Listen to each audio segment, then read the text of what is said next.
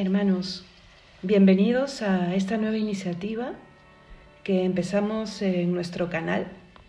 Y esta iniciativa es un momento de oración, de experiencia de oración todos los días y que apunta a ayudarnos a entrar en presencia de Dios, usando las sagradas escrituras, usando alguna parte de lo que la liturgia de las horas propone para ese día especial. No haremos toda la liturgia de las horas, aunque es a lo que yo les invito como meta, sino que cogeremos o uno de los salmos o un extracto del himno o parte de la lectura breve. ¿Qué cosa es la liturgia de las horas?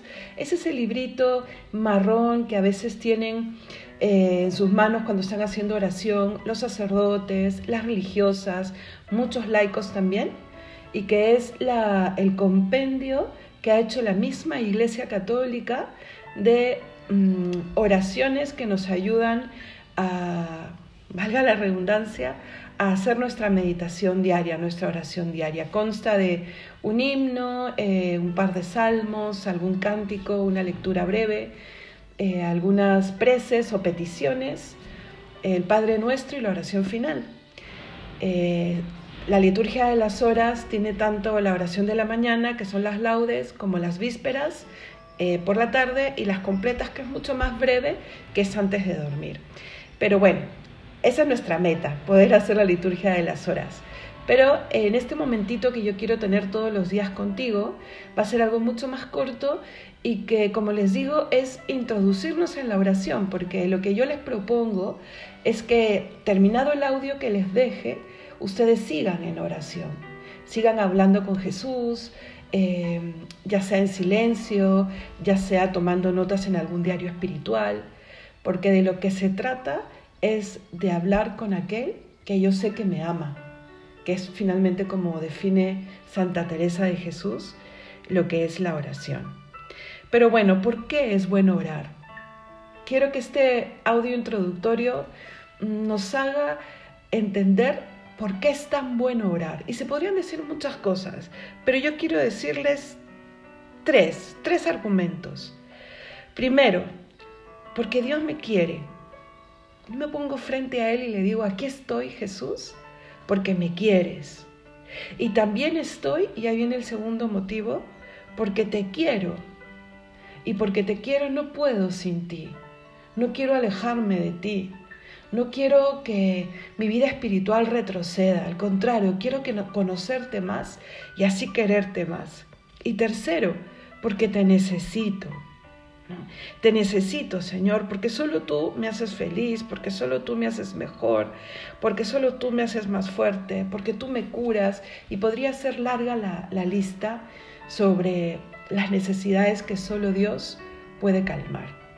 Ojalá que lleguemos algún día a buscar a Dios solo porque le amamos, porque le tenemos ansias de encontrarnos con aquel que es nuestro más grande amor, nuestro único amor de verdad, verdad. Bien, y como les decía, vamos a eh, bucear en estos textos maravillosos de la Sagrada Escritura, algunos himnos de la iglesia, pero empezaremos siempre poniéndonos en presencia de Dios y haciendo la señal de la cruz. Y en este audio introductorio yo quiero hacer una breve explicación del poder que tiene el persignarnos, en hacer la señal de la cruz. Es un acto de adoración, hermanos. Nosotros estamos diciéndole al Señor, tú eres mi salvación, gracias por haberme salvado.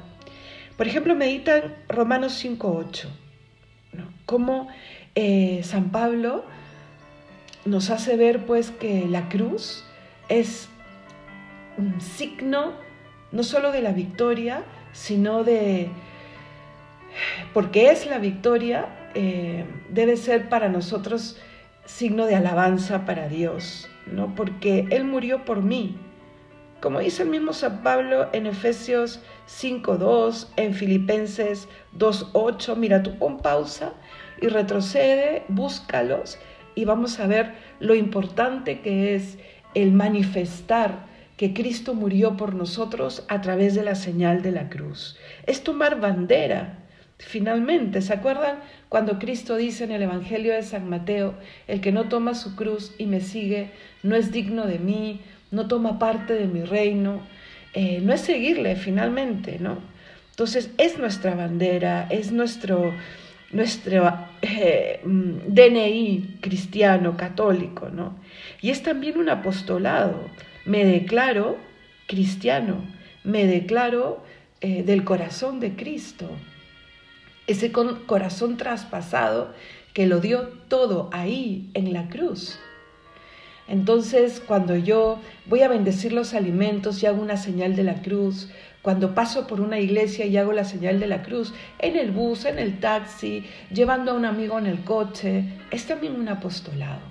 No neguemos a Cristo, no nos avergoncemos de Él, eh, porque Él es mi fuerza, y quiere ser también fuerza, bandera, victoria, amor para todos los que nos rodean.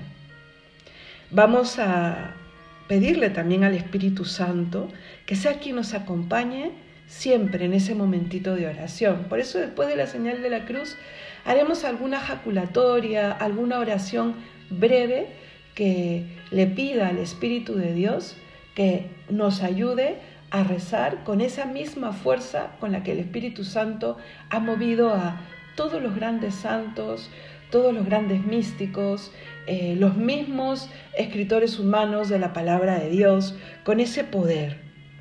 Y luego a salmodiar, a meditar, a rezar la oración de la iglesia, que es el Padre nuestro.